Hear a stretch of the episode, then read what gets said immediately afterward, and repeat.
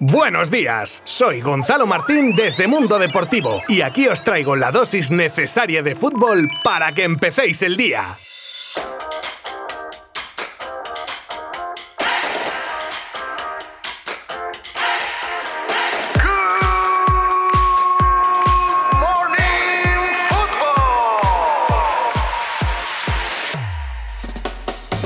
Bueno, pues la lucha por la liga sigue igual de apretada, pero ya se ha quedado en cosa de dos. Atlético de Madrid y Real Madrid que han hecho sus deberes esta jornada y como ya sabemos el Barça que decía adiós tras un nuevo empate esta vez en casa del Levante. Ayer los blancos que se llevaban con todo merecimiento como refleja el 1 a 4 del marcador, su partido en el nuevo Los Cármenes ante un Granada que tiene pinta que esta temporada ya ha hecho todo lo que tenía que hacer y algo más teniendo en cuenta su paso por Europa. Jorge Molina marcaba para los nazarís y Rodrigo Benzema, Modric y Odriozola para el equipo merengue. También por la parte baja las cosas están muy justitas, lo que pasa que los partidos que restan a cada uno de los equipos que se juegan la permanencia posiblemente juegue mucho a la hora de que bajen unos u otros y en ese aspecto algunos lo tienen más complicado que el resto, ya que se enfrentan a equipos de arriba que se juegan cosas y ese plus que a veces te da el jugar del cuello se contrarresta con el del equipo que se pueda jugar Liga o Europa League. Y ahí Real Valladolid y Eibar tienen muchas papeletas para hacer las maletas a segunda. Repasamos ahora la clasificación al completo que deja la liga de la siguiente manera. Atlético de Madrid líder 80 puntos, segundo Real Madrid 78, Barcelona tercero con 76 y Sevilla cuarto con 74. En zona Europa League, Real Sociedad 56 puntos y Betis 55, igualado con el séptimo que es el Villarreal. Octavo Celta de Vigo con 50 puntos, noveno Atlético con 46, 45 tiene el Granada, 44 Osasuna, decimosegundo Cádiz con 43, le sigue el Levante con 40, Valencia 39 y Alavés con 35. Y en la pomada por el descenso tenemos al Getafe con 34 puntos, Huesca decimoséptimo con 33, Real Valladolid ya en descenso con 31 y Elche y Eibar cierran la clasificación empatados a 30 puntos.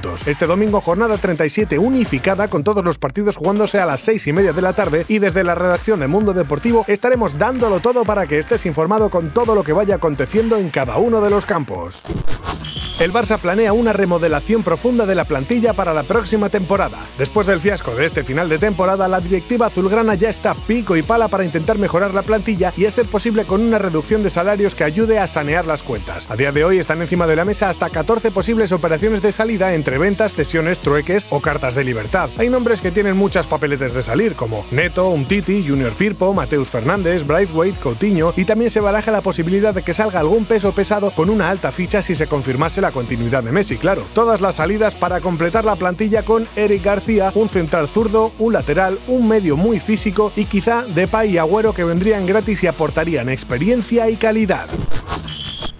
Dos horas y media de cumbre entre Kuman y Laporta. Este final de temporada del Barcelona está siendo realmente decepcionante y la figura de Kuman ha salido debilitada por ello. Es por eso que Laporta ha querido personalmente conocer de primera mano un poco el análisis de esta situación que ha llevado al equipo en apenas tres semanas a decir adiós a la liga cuando se estaba en un punto en el que todo el mundo les daba como favoritos y tuvieron ocasiones de refrendar esas sensaciones. Obviamente no ha habido declaraciones tras la reunión y aunque Laporta desde la campaña electoral apoyó el trabajo de Kuman, nunca ha asegurado al 100% que vaya a terminar su contrato y con los cambios que se avecinan en Can Barça...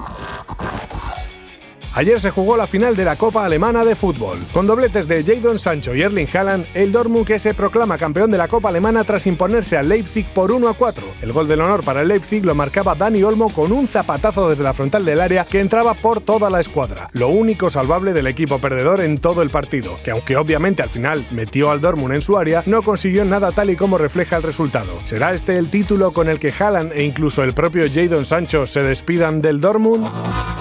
La madre de Cristiano afirma que su hijo jugará el año que viene en el Sporting de Portugal. En esos términos se comunicaba la madre de Cristiano con unos aficionados que se reunían debajo de su casa tras la consecución del título de liga del Sporting. Ya ves tú, pobre mujer, que se agolpen allí un grupo de aficionados con cánticos y gritos. Vamos, soy yo y al segundo grito ya les ha caído una maceta y un par de cubos de agua mínimo. Pero bueno, volviendo al tema, Dolores Aveiro salía al balcón de su casa a lo Omaíta de los morancos y gritaba que iba a ver a su hijo y hablar con él para convencerlo de que volviese a jugar al Así lo soltó, y ya hemos comentado que es la idea del portugués acabar jugando en la que fue su casa, pero lo que no está tan claro como lo tiene la madre es que sea ya el año que viene. Estaremos atentos a las redes sociales de Dolores Aveiro por si acaso. Que tengáis un muy buen fin de semana, nos escuchamos el lunes, prudencia y responsabilidad.